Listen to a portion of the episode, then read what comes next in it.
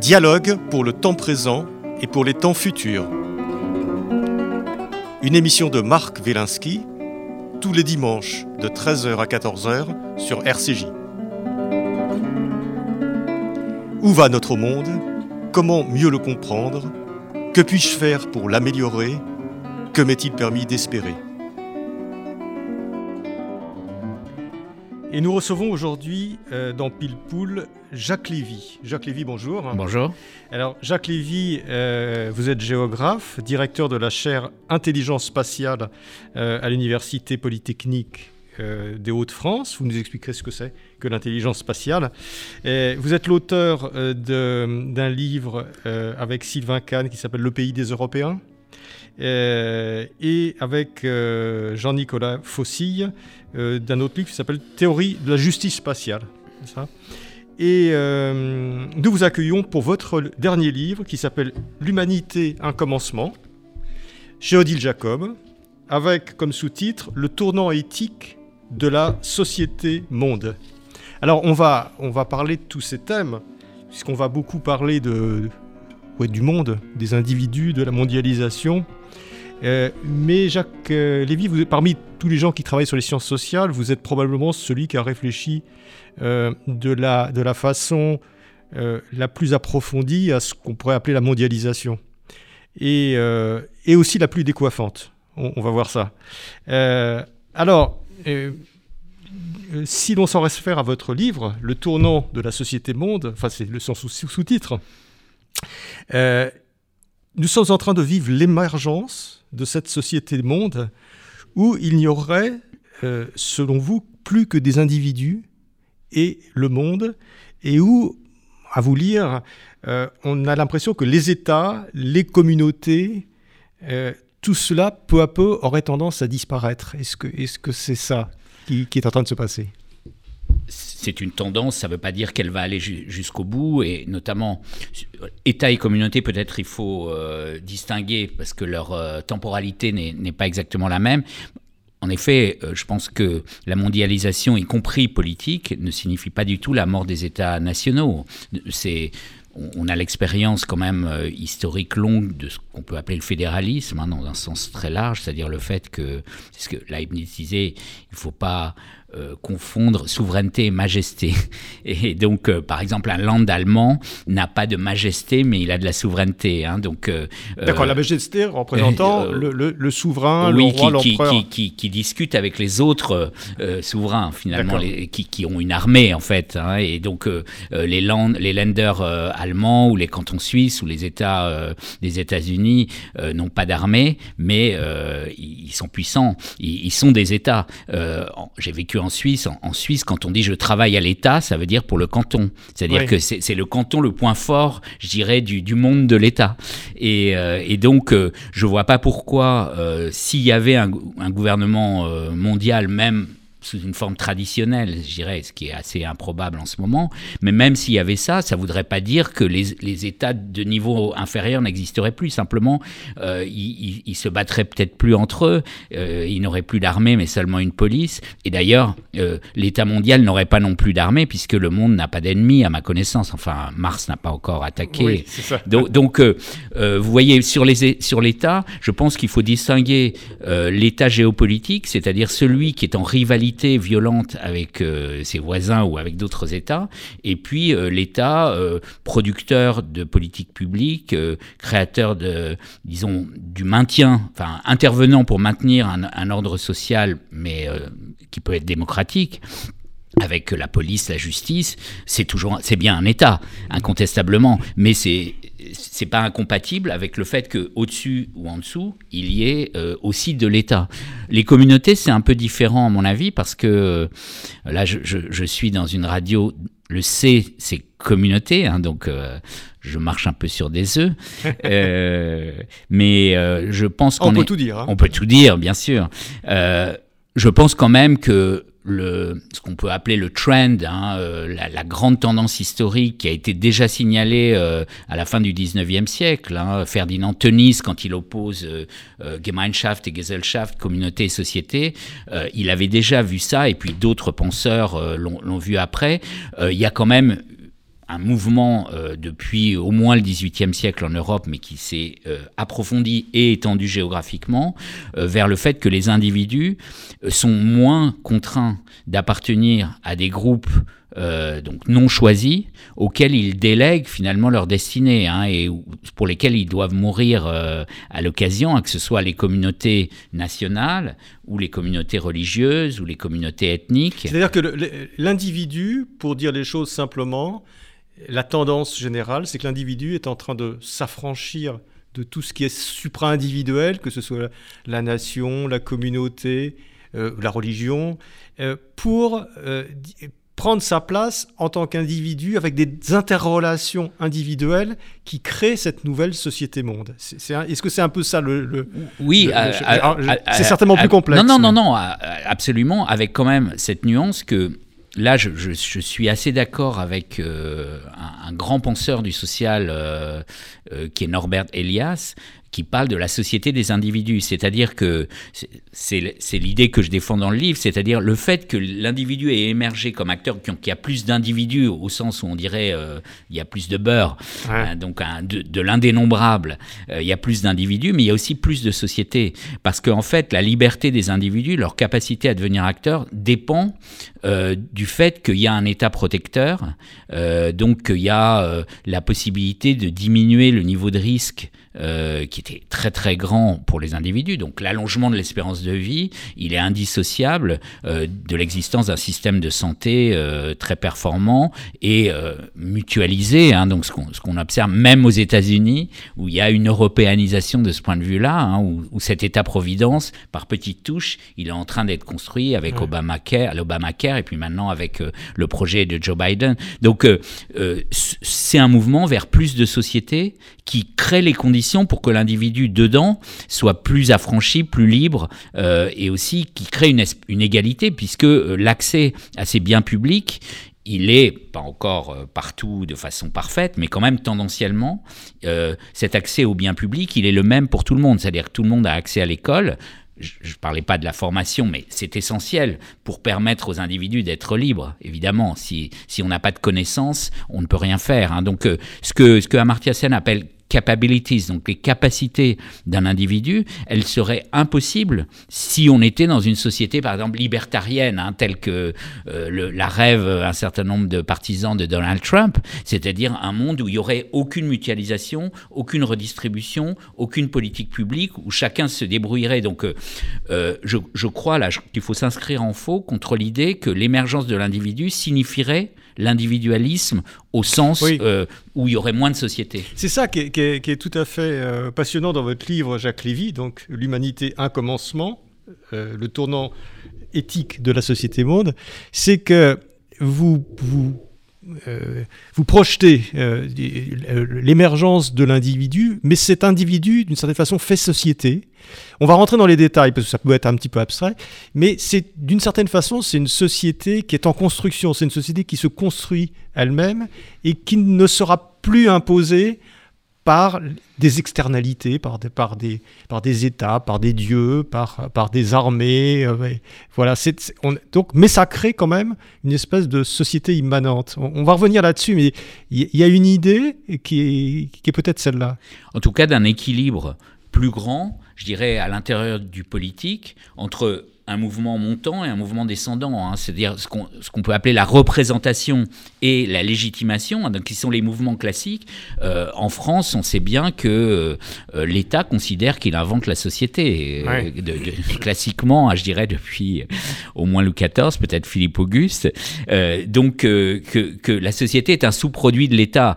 Bon, ça n'a jamais été complètement vrai, mais on voit aujourd'hui à quel point ce n'est plus vrai. C'est-à-dire que le rapport de force, je dirais, entre euh, la société civile et euh, la société politique, il est, assez euh, équilibré désormais parce que les individus qui se sont renforcés se sont aussi renforcés comme citoyens. Hein. Donc le mot citoyen, vous remarquerez, on l'utilise de plus en plus. Hein. Donc on parle d'assemblée citoyenne comme si les électeurs n'étaient pas des citoyens ils le sont, mais euh, c'est des citoyens euh, un peu limités. Tandis que ce qui est en train de se passer, c'est que euh, les, les, gens veulent être citoyens, euh, du matin au soir, je dirais, et pas seulement au moment de pas mettre, moment, de une fois tous les 5 ans, dans voilà, de vote. Exactement. Et donc euh, le succès, euh, particulièrement en France, où, cette interface entre la société politique et le système politique était pas très bien organisé, était très déséquilibré. Donc le succès de ce qu'on peut appeler la démocratie interactive, c'est-à-dire où justement il y a une interaction,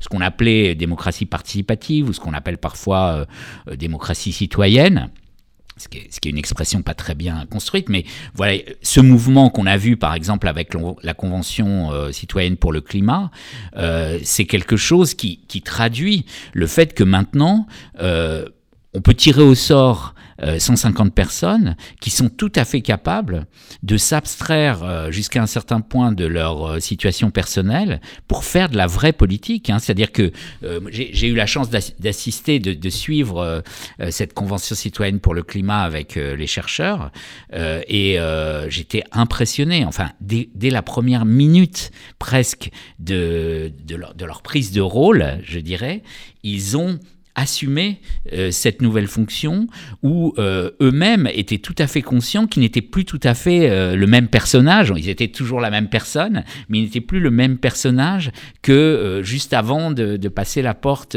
ça, c'est ça, c'est vraiment intéressant, hein, Jacques Lévy, parce que ce que vous ce que vous dites sur ce, cette émergence, cette discussion entre citoyens pour la discussion sur, euh, sur le climat, euh, on a eu immédiatement une espèce de bronca des députés euh, qui se sont qui se sont sentis qui se sont dit mais alors nous à quoi on sert quoi? Puisque si c'est les citoyens d'une certaine façon pour parler simplement qui prennent le pouvoir, qui commencent à regarder, à donner des, des, des, éléments, des injonctions sur les lois, effectivement, ils peuvent se sentir menacés.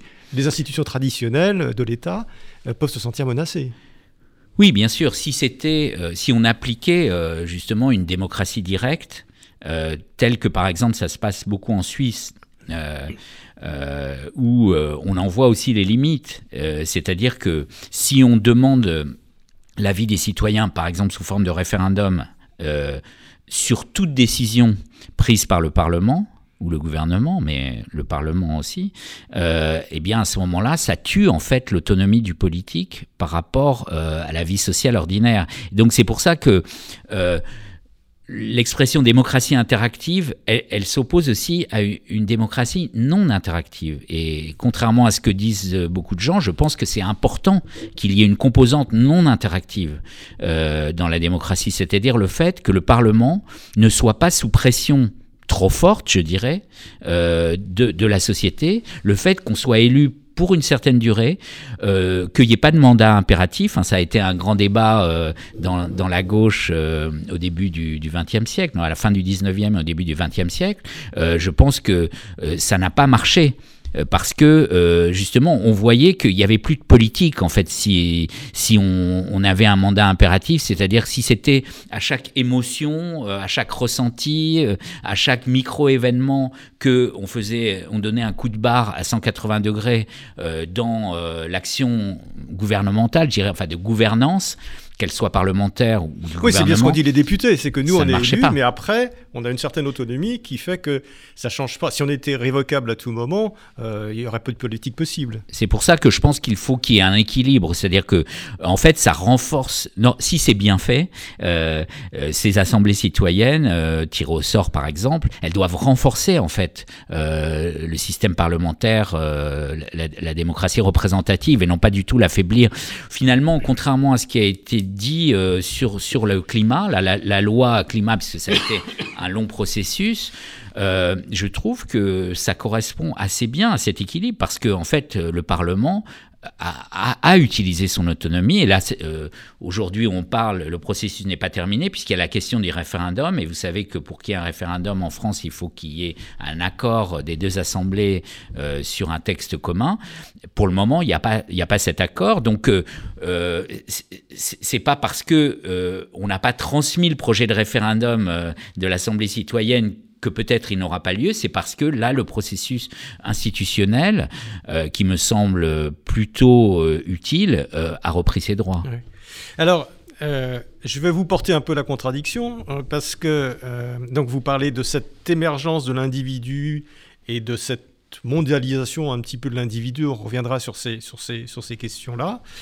Mais force est de constater quand même depuis quelques années que euh, les nationalistes ou les nationalismes sont quand même montés en puissance, euh, que ce soit en Turquie, euh, dans les pays de l'Est, aux États-Unis, Russie, un peu partout, y compris au Royaume-Uni avec le Brexit. Enfin, on a l'impression quand même que le nationalisme ou les tendances nationalistes ne, ne sont jamais aussi bien portées. Alors, Qu'est-ce qui se passe? Est-ce que c'est un combat d'arrière-garde ou est-ce que euh, c'est quelque chose qui peut remettre en question cette mondialisation de l'individu, de, de, de, l'homme-monde ou de, la société-monde oui, c'est une bonne question et euh, je pense qu'en tant que chercheur, il, faut être humble à ce sujet-là parce que c'est toujours tentant de d'interpréter euh, n'importe quel phénomène en fonction d'une théorie dogmatique préalable. Donc c'est difficile de dire si c'est un, combat euh, de résistance ou, euh, disons, désespéré ou de résistance victorieuse, on pourrait dire. Euh, et, d'ailleurs, on pourrait généraliser à la question de toutes les communautés, parce que le nationalisme, pour moi, c'est un communautarisme, du même type que le communautarisme religieux. D'ailleurs, il tue beaucoup, tous les deux tuent beaucoup. et il y a aussi le communautarisme, disons, biologiques, disons qu'ils soient ethniques, euh, sexistes, ce sont aussi des communautarismes. Hein. Si, on, si on dit féminicide, euh, ce terme, faut faire attention quand on introduit de nouveaux termes, me semble assez justifié par le fait que dans, dans la motivation des hommes euh, qui tuent euh, leurs compagnes, il y a cette idée qu'en tant qu'hommes, ils sont propriétaires et donc de, de, de, leurs femmes et, et qu'elle n'a pas le droit de les quitter. Hein. et donc on est aussi dans un communautarisme, c'est le le plus ancien d'ailleurs des communautarismes, celui-là et puis celui de l'âge en fait, hein, parce que presque toutes les, sociétés sans État donnent un pouvoir euh, aux vieux. En fait, euh, sont des gérontocraties. Donc, euh, donc il y, a, une multitude, enfin pas une multitude, mais un certain nombre de principes communautaires qui sont parfois combinés d'ailleurs entre eux et qui, me semblent, comme je le disais tout à l'heure, en déclin. Mais effectivement, ils vont résister. Donc toute la question, c'est de savoir si, leur résistance marche ou pas. Oui. Si on prend la société française, ce qu'on lit, alors c'est là aussi que l'œil du chercheur est intéressant parce que l'œil du chercheur, d'abord, euh, elle ne prend pas euh, les phénomènes au pied de la lettre et puis elle pense les choses dans la durée, donc très avantage par rapport à, si on y arrive, à, des observateurs ou à des journalistes un petit peu rapides. Mais c'est vrai que euh, le, on a l'impression que le débat actuellement en, France est sur la montée euh, des communautarismes et un raidissement justement de l'État, de la laïcité, des fonctions régaliennes, etc., qui se sent menacées.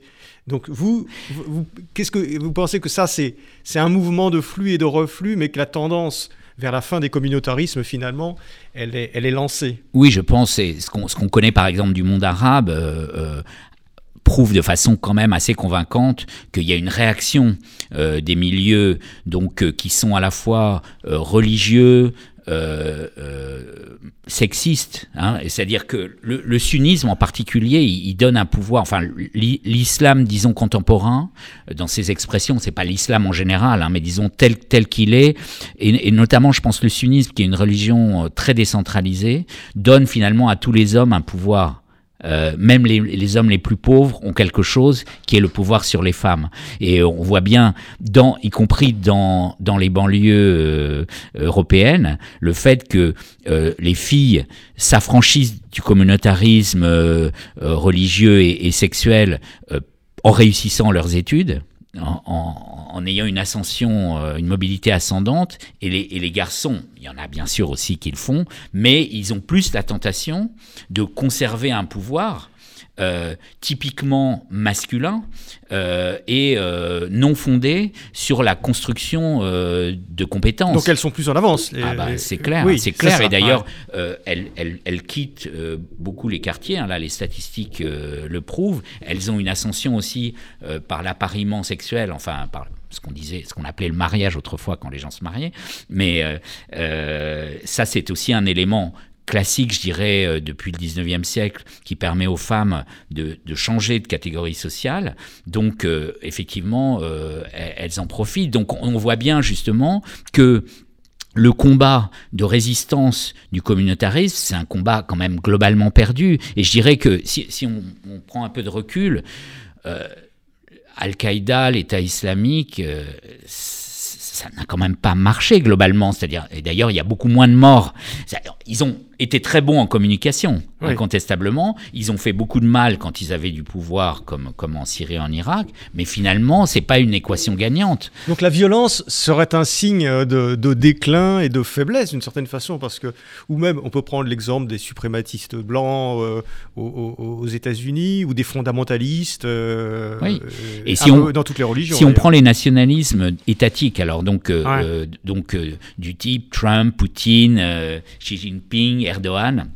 Donc c'est vrai que, alors dans le cas de la Turquie, c'est pas nouveau parce que le nationalisme a, toujours été euh, euh, central dans la vie politique turque. Ce qui a été, ce qui est nouveau, c'est l'alliance euh, qui elle-même est assez classique dans le monde musulman de l'Ouest entre islamistes et militaires. Finalement, le renversement de Erdogan, c'est de s'allier avec ses ennemis euh, d'avant. Il a, tenté une alliance avec les forces progressistes, qui a très bien marché dans un premier temps, mais là, il a considéré peut-être à juste raison que son pouvoir était menacé, donc il s'est dit, je vais plutôt m'allier avec les autres et ça marchera mieux pour moi. Pour le moment, ça a marché, mais il est quand même très fragilisé. Euh, comme euh, la Turquie reste une démocratie, euh, il est quand même en difficulté en termes de légitimité. Donc, pour ce qui est de Trump, on voit que finalement, ça ne marche, ça, ça marche un temps. Je veux dire oui, ça pas tenu. Voilà, mais ça, ne peut pas tenir dans, dans, dans, le pays qui est probablement le plus mondialisé du monde.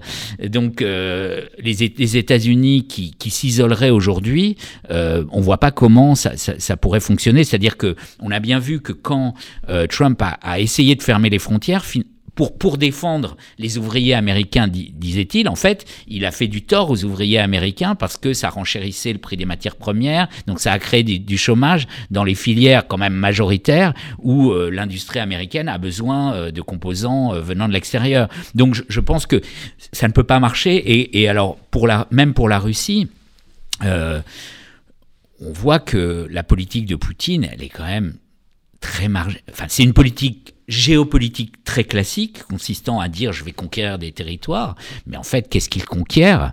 Euh, avec, avec sa manière de faire, il a quand même perdu l'Ukraine. En, fait, à part un petit morceau. Euh, donc, euh, c'est un échec, en fait. C'est-à-dire que l'Ukraine est aujourd'hui probablement, enfin, c'est toujours dangereux de faire des paris, mais à mon avis, ancré dans l'Europe, ce qui n'était pas du tout évident euh, il y a encore une dizaine d'années. Hein. Donc, euh, donc je pense que ça marche en politique intérieure parce que l'idéologie politique dominante en Russie, pour le moment, c'est une idéologie euh, géopolitique nationaliste qui, qui, croit que le bien-être de la société russe sera meilleur s'il y a une armée qui conquiert de, de nouveaux territoires, ce qui, ce qui est à mon avis, à l'évidence une erreur. Euh, mais bon. Parce que vous dites, vous dites aussi. On voit pas où ça peut mener de, de, de, positif, je dirais, en termes de résultats concrets. Jacques Lévy, Jacques Lévy euh, vous dites aussi que la guerre classique ou la guerre de conquête, euh, elle aussi, c'est quelque chose qui, qui, fait partie du passé, d'une certaine façon. On en voit encore quelques-uns ou quelques-unes, mais, mais c'est c'est dépassé, cette guerre. Oui, euh, je, pense que l'invasion de Koweït euh, par Saddam Hussein en 1990 c'est peut-être euh, une petite expérience historique qui montre à quel point c'est pas jouable en fait. Ça, ne peut pas marcher parce que là, il a eu le monde entier contre lui. C'était assez logique. Hein. Saddam Hussein est un géopoliticien extra, était un géopoliticien extrêmement classique parce qu'il avait une armée constitué avec la guerre avec l'Iran dans le cadre de la guerre avec l'Iran, et il a trouvé plus logique de l'utiliser. Effectivement, une armée qui, qui, ne fait pas la guerre, c'est un coup, c'est un passif, c'est une immobilisation d'actifs, je dirais. Oui, puis un dictateur qui fait pas la guerre, euh, c'est pas un vrai dictateur. Voilà, parce qu'il avait aussi besoin de ça pour souder euh, la petite partie de, de, la société qui pouvait le suivre. Et euh, on voit quand même que là encore, ça n'a pas été un projet gagnant. Donc effectivement, les, les États-Unis n'ont pas gagné non plus dans, cette, dans cette confrontation qui était encore une confrontation classique dans sa, dans sa forme en tout cas, n'a pas été une réussite pour les États-Unis. Ah, euh, là, je, dirais plutôt l'inverse. Autant, ah. autant 2003, c'était une catastrophe, hein, un déraillement total, parce que là, euh, les États-Unis de George W. Bush euh, avaient inventé une histoire pour envahir l'Irak, et, la société irakienne n'était absolument pas intéressée à se faire envahir, même si c'était au nom d'idéaux. Donc là, c'est une catastrophe totale, dont le monde entier, d'ailleurs, paye, encore le, prix, hein, notamment Bachar al-Assad est au pouvoir aujourd'hui à cause du fait que, que les États-Unis n'ont pas pu intervenir en fonction de leur politique intérieure, euh, leur légitimité intérieure. Donc Obama a suspendu les frappes, vous vous en souvenez, euh, contre la Syrie. Et ça, c'était la conséquence lointaine de, 2003, de l'invasion de l'Irak. En revanche, 1991, euh, je trouve que là, c'est un succès. la première. voilà, la première guerre du Golfe. Là, c'était un succès dans la mesure où le père de George, donc le George Père, a été euh, intelligent au sens où il a pris au mot euh, ce que disait euh, Saddam Hussein, il disait oui, vous protestez contre notre invasion du Koweït, mais il y a d'autres invasions au Proche-Orient, comme par exemple l'occupation par Israël des territoires. Et, George Bush a, a dit oui, c'est pas complètement faux. Donc on va lancer un processus de paix au Proche-Orient. Et donc Bon, ce processus a fini par déraper, mais disons qu'il a quand même donné euh, son impulsion à tous euh, les accords de, Madrid, de Camp David. Donc le fait que pour la première fois, Israéliens et Palestiniens se, sont parlé, ont réfléchi à un accord euh, définitif. Bon, malheureusement, des deux côtés, il y avait des forces trop, trop puissantes qui, qui ont empêché que l'accord se fasse, mais on peut dire que là, euh, l'effet de cette première euh, guerre du Golfe a été tout à fait positif, hein. insuffisant, euh, mais, positif. Et on pourrait dire la même chose du Kosovo, parce que là, au Kosovo, il y avait une, proximité, je dirais, des, des, idéaux au nom desquels les Occidentaux intervenaient pour empêcher un nouveau génocide de l'armée serbe, du pouvoir serbe, et puis les gens sur place. Et ça, ça c'est quelque chose de très important, c'est-à-dire que euh, l'idéalisme conservateur, conservateur, ça peut pas marcher. Parce qu'en fait, euh, la, vision de George W. Bush, c'est de dire on va faire le bonheur des gens euh, malgré eux. Hein. Donc les Irakiens ne savent pas qu'ils veulent ce que nous, nous voulons, mais on va, leur problème, on va leur apprendre. Ça, ça ne marche pas. Tandis que lorsqu'il y a déjà des forces locales, c'est-à-dire lorsqu'une société est déjà prête à bouger. Hein. Euh, la société serbe, finalement, elle a arrêté Milosevic, euh, elle a accepté, euh, bon gré mal gré, enfin elle reste très divisée, hein, mais il y, a des forces significatives qui, qui, ont fait que la société serbe a accepté quand même la remise en cause de, de l'action en Bosnie, de Srebrenica, etc. Donc ça a fait bouger positivement, je dirais, les Balkans occidentaux. donc on peut dire que là, l'opération au Kosovo, elle elle a plutôt montré son efficacité. Mais, qu'est-ce que vous dites, euh, Jacques Lévy, vous en tant que chercheur, à euh, Bon, vous, vous, dites que l'individu, euh, la, montée en puissance de l'individu, avec son autonomie, avec une, qui génère d'une certaine façon sa propre société. Enfin, on, reviendra un petit peu sur ces questions. Mais alors, cet accroissement de l'autonomie, de la liberté de l'individu, qu'est-ce que vous dites quand vous êtes en face euh, euh, d'une jeune fille afghane qui va se retrouver euh, sous la, coupe des talibans à plus ou moins brève échéance, ou à des jeunes birmans qui font face à une junte d'un autre âge, d'une certaine façon. Donc, qu'est-ce que c'est? Est-ce que c'est des des mouvements un petit peu réactifs, provisoires, mais ce provisoire, il peut durer des années. Oui, bien sûr. Non, euh, ceux qui vivent, ce sont ceux qui luttent, euh, a dit Victor Hugo, et je pense que, alors, dans le cas birman, c'est évident, hein, donc... Euh, ils ont essayé la protestation pacifique, mais face à des, à des tyrans que sont les militaires, ça ne marche pas parce qu'ils n'hésitent pas à, tuer des gens euh, de sang-froid. Donc euh, effectivement, euh, on ne peut pas exclure le fait que ça se transforme en guerre civile. Hein. Donc finalement, il y a déjà des groupes armés en Birmanie que sont les minorités. ethniques hein, qui, qui, ont toujours été armés et donc on assiste peut-être à une convergence entre disons, le, grand parti euh, démocratique hein, dirigé par Aung San Suu Kyi, et puis euh, ces minorités vers une insurrection armée, en tout cas un mélange de formes pacifiques et de formes militaires. Hein, donc c'est pas exclu. Pour l'Afghanistan, je dirais que une des grandes, vous avez fait allusion tout à l'heure à, notre livre avec Anna Pauvois chez Jean-Nicolas Fauchy, Théorie de la justice spatiale une, des conclusions de ce livre, c'est que justice et développement sont en fait synonymes. C'est-à-dire qu'il ne peut pas y avoir de justice sans développement, il ne peut pas y avoir de développement sans justice. C'est ce qui distingue par exemple la notion de développement de la notion de croissance. Hein, si on compare l'Inde et la Chine, en Chine il y a clairement eu du développement avec des taux de croissance élevés ces 30 dernières années, en Inde beaucoup moins. Euh, avec des taux de croissance également très élevés. Hein. Donc euh, l'Inde reste une société tellement inégalitaire que euh, elle utilise les ressources de la croissance pour faire autre chose que du développement, je dirais. Donc le problème d'un certain nombre de, de sociétés, c'est qu'il n'y a pas de développement. Euh, le, les États-Unis se sont usés à déverser euh, des sommes folles euh, en Afghanistan qui n'ont pas beaucoup servi à du développement. Et donc, il faudrait du développement. Parce que le système communautaire presque épuré en Afghanistan, il se nourrit de l'absence de développement. C'est-à-dire qu'on n'a rien à partager et donc les pouvoirs traditionnels sont bien placés pour, pour gérer finalement une pénurie. Euh, les, individus n'ont pas de perspective euh, de développement personnel. Donc finalement, euh, l'alternative... C'est-à-dire que la source de l'asservissement, voire de l'auto-asservissement, euh, c'est cette se maintient. Et ce que je disais sur le fait que dans les sociétés traditionnelles, pas seulement musulmanes, hein, en fait, mais maintenant, c'est vrai que les sociétés musulmanes sont, sont un, un, bon exemple. Euh, les sociétés traditionnelles distribuent d'une certaine façon du pouvoir, euh, donc par le sexisme, par la gérontocratie, par la corruption.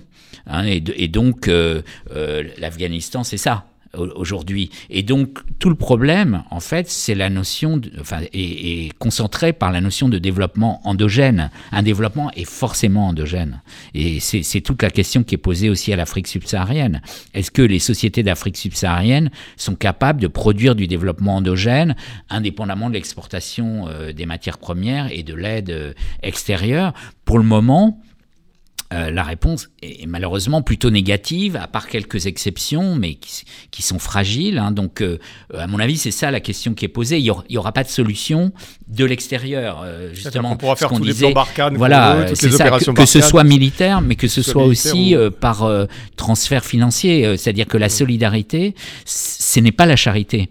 La dans, dans, les systèmes de solidarité, ceux qui bénéficient de la solidarité contribuent aussi. Hein, je veux dire, tout le monde paye ses cotisations à la sécurité sociale et euh, quand on est pauvre, on, paye un peu moins et en principe on touche un peu plus, ce qui n'est pas toujours le cas d'ailleurs, mais c'est l'idée. Tandis que le fait de dire il faut donner euh, sans, sans contrepartie aux sociétés africaines, en fait on donne aux ethnies dominantes, enfin disons aux leaders des ethnies dominantes euh, de ces... Donc on reproduit le système. On reproduit le système, peut-être encore pire, parce que euh, la violence finalement euh, est plus facile, il y a plus d'armes, l'État est une ressource pour non pas euh, fabriquer des politiques publiques pour tout le monde, mais euh, euh, pour mettre en coupe réglée l'ensemble des ressources existantes, puisqu'on dispose quand même des petites armées étatiques. Donc le résultat est quand même plutôt négatif pour le moment. Hein, Alors, on, va, on va avancer dans, dans, dans, dans votre livre qui, qui, qui, est très, qui est très riche et qui fourmille de, de, de d'exemples et aussi de, concepts. Euh, mais il y a quelque chose qui, m'a paru très intéressant, c'est que vous, euh, vous semblez montré que la, montée en puissance de l'individu, il y a deux signes qui, est, qui sont l'importance que l'on donne de plus en plus au corps et l'importance qu'on donne de plus en plus à la terre. Alors je trouve ça très intéressant parce que ça explique deux mouvements de fond que l'on voit autour de nous, c'est-à-dire le, fait que voilà, le, bien-être, le corps, la médecine, le, développement personnel ont de plus en plus d'importance dans tous les pays du monde, et aussi le développement du, du souci de la terre, de la nature, monte aussi en puissance. Et est-ce que vous pouvez nous, expliquer un petit peu cette, interconnexion entre la montée de l'individu et ces, éléments? Oui, euh, nous les humains, enfin si on s'adresse qu'aux humains, parce que peut-être que votre radio est antispéciste et s'adresse à d'autres, mais disons... S'adresse aux humains. Pour le moment... Dans leur diversité. Euh, voilà, si on se limite aux humains, nous avons deux enveloppes euh, naturelles, en fait, notre corps et la Terre.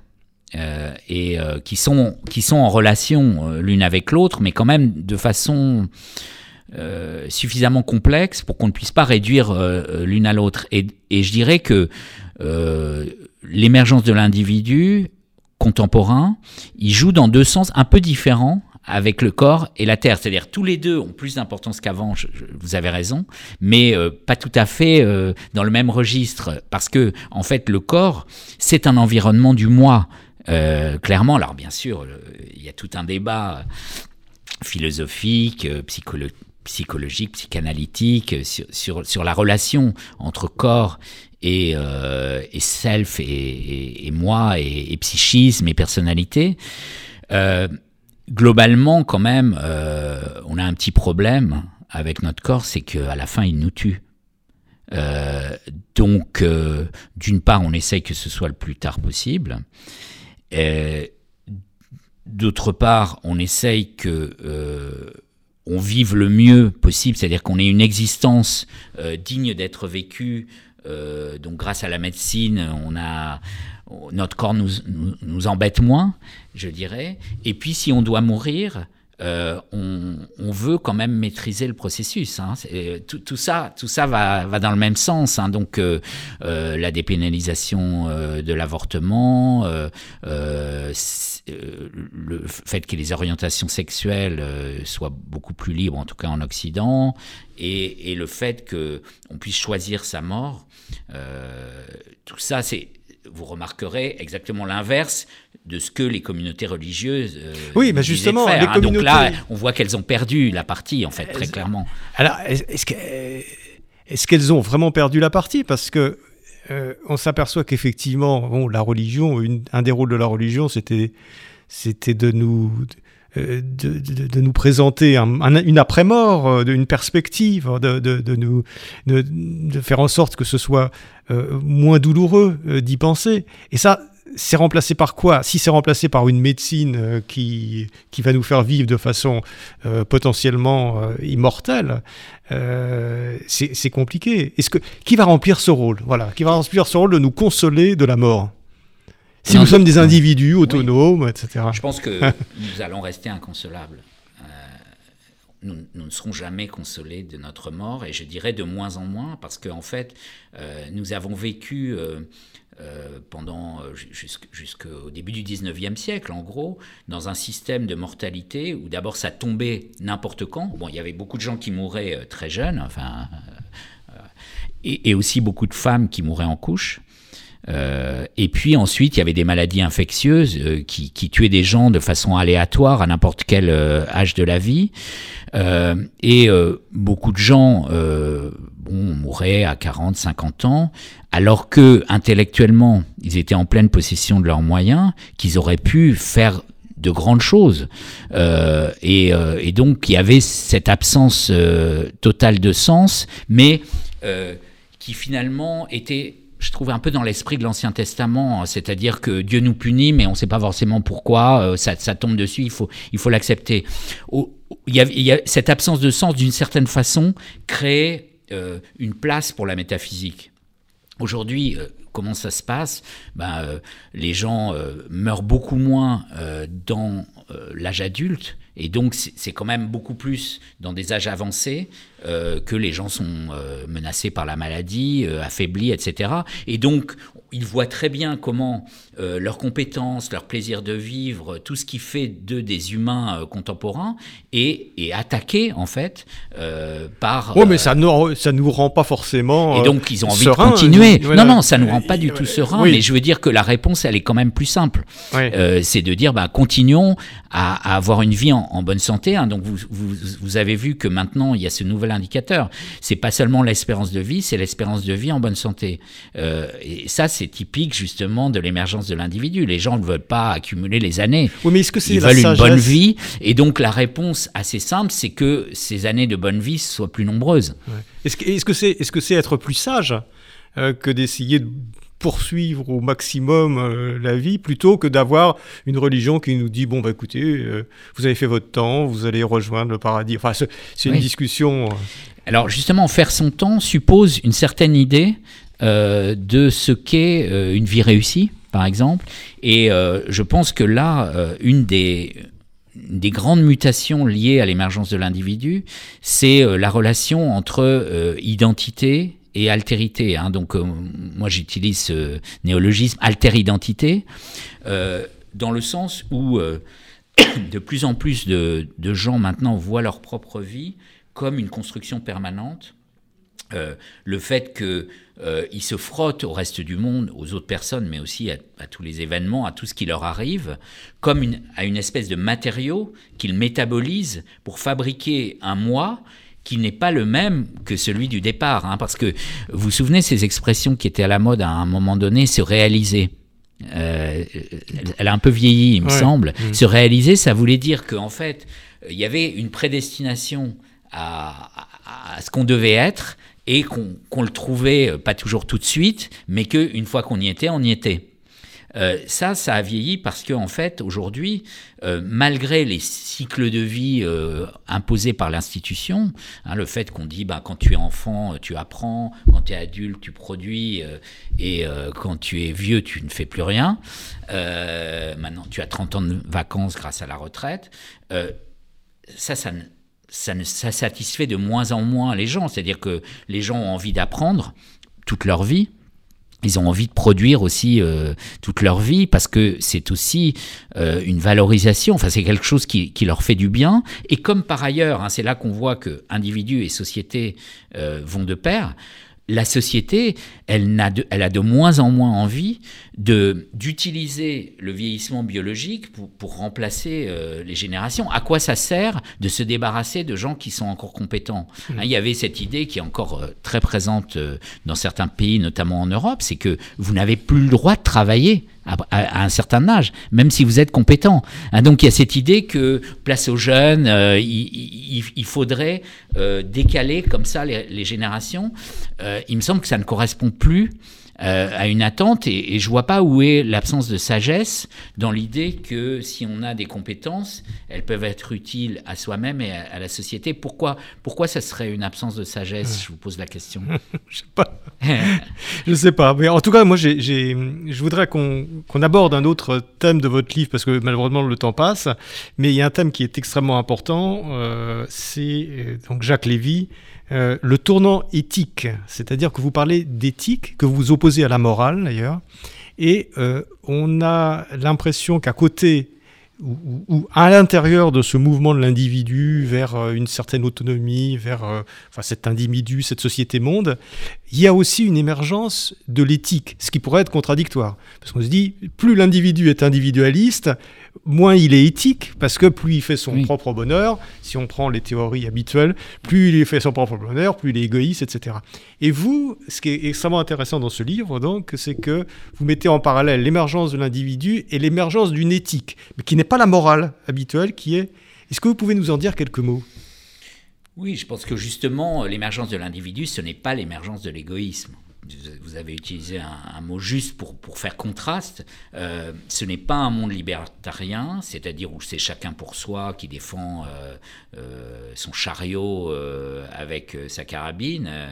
c'est pas comme ça que ça se passe, hein, et donc il y a aussi plus de sociétés, on l'a dit tout à l'heure, et donc Finalement, il y a plus de société, plus de solidarité. Plus de solidarité, oui. oui en effet. Alors, je pense que ce tournant Moins de religion, plus de solidarité. Exactement. Parce que la religion, c'est la charité, c'est pas la solidarité. C'est ça, ça vient de l'extérieur. c'est dans le christianisme comme dans l'islam, il faut mériter sa place au paradis en donnant au Dans le judaïsme, oui. Voilà, dans le judaïsme, c'est peut-être un peu moins institutionnel, mais c'est vrai aussi, bien sûr.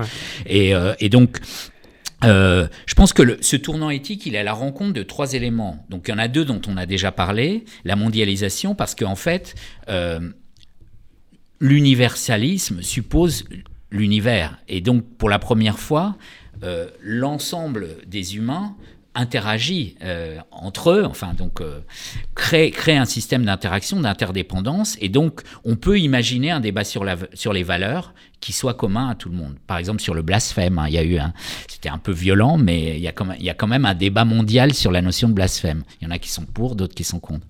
Premier élément, donc la mondialisation, l'universel et l'univers. Deuxièmement, l'émergence de l'individu, c'est-à-dire le fait que euh, ce ne sont plus les communautés qui décident de ce qui est bien pour un individu, les individus ont leur, mot à dire. Et, la troisième, le troisième élément, on l'a un peu effleuré tout à l'heure, c'est les environnements, et notamment l'environnement naturel, euh, la Terre.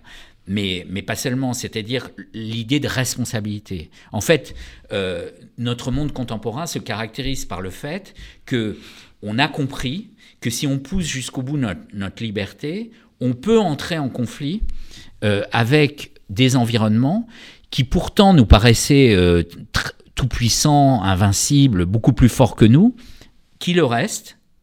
Par exemple, euh, euh, le monde biologique peut créer des pandémies indépendamment de nous et, nous menacer quand même sérieusement, mais nous pouvons aussi faire du tort à ces environnements qui nous permettent de vivre. Donc cette dialectique acteur-environnement, donc l'acteur libre, qui peut être d'ailleurs l'individu, le collectif, la société, et puis des environnements qui sont à la fois puissants et fragiles, ça, ça change passablement la donne. Et personnellement, je pense que la conscience écologique, hein, ce qu'on appelle la conscience écologique qui porte particulièrement sur euh, la Terre, ça peut s'appliquer aussi à d'autres environnements, au patrimoine, euh, à, des mondes complètement sociaux aussi, hein, mais, mais dont on se rend compte qu'ils ont une fragilité et que donc on ne peut pas que être libre. Et donc, on pourrait définir justement l'éthique par le fait qu'il y a une synonymie qui s'installe entre liberté et responsabilité. C'est-à-dire qu'on est, on est responsable en proportion de ce qu'on est libre, ni plus ni moins. Et donc, il y a plus ce, monde de la morale qui était de dire les pauvres n'ont aucune responsabilité. Euh, on, doit leur donner, ils ont une supériorité morale en tant que pauvres. Et cette éthique, c'est un peu un comportement qu'on se donne à soi-même, c'est-à-dire qu'il nous est plus imposé de l'extérieur. Ça ressemble peut-être un peu à ce que les anciens appelaient la vertu. Est-ce que c'est Oui, peut-être, euh, euh, mais euh, en n'oubliant pas que ce n'est pas un acte purement individuel. C'est-à-dire que si on regarde, si on regarde les grands débats éthiques, euh, à un moment donné, euh, il y a des comités d'éthique, il y, y a, des discussions parlementaires. Euh, par, par, exemple, l'avortement, c'est très important parce que c'est un déplacement de l'éthos considérable du fait que on ne parle plus de vie, mais de vie humaine. Hein, C'est-à-dire que l'embryon, c'est en, en, effet une vie. Et, et, donc les grandes religions disaient, vous n'avez pas le droit de tuer une vie qui vous vient de Dieu. Et en fait, on dit, bah non, en fait, c'est pas comme ça que ça se passe. C'est en effet une vie potentielle, mais il y a une vie plus importante qui est celle euh, de, la femme qui est enceinte sans le vouloir. Et donc, on va, on va changer la hiérarchie. On va dire que c'est plus un assassinat, mais euh, que c'est un acte qui, qui qui doit être régulé, mais euh, qui, qui n'a rien d'attentatoire euh, aux valeurs de la vie en société. Donc vous voyez, il y, a des déplacements qui, sont, qui peuvent être considérables, et ça continue, mais euh, qui sont discutés, qui peuvent être portés par des individus, par des groupes, mais qui finalement sont, sont discutés à l'échelle de la société. C'est quand même la société dans son ensemble, à travers le Parlement, qui a dit on, on dépénalise l'avortement. Euh, Jacques Lévy, merci. Euh, on a effleuré quelques, quelques sujets de votre livre tout à fait passionnant, L'humanité, un commencement, le tournant éthique euh, de la société monde, chez Odile Jacob. C'est une mine de, de réflexion. merci d'être venu à Pilpoul. Merci à vous. Et à très bientôt peut-être.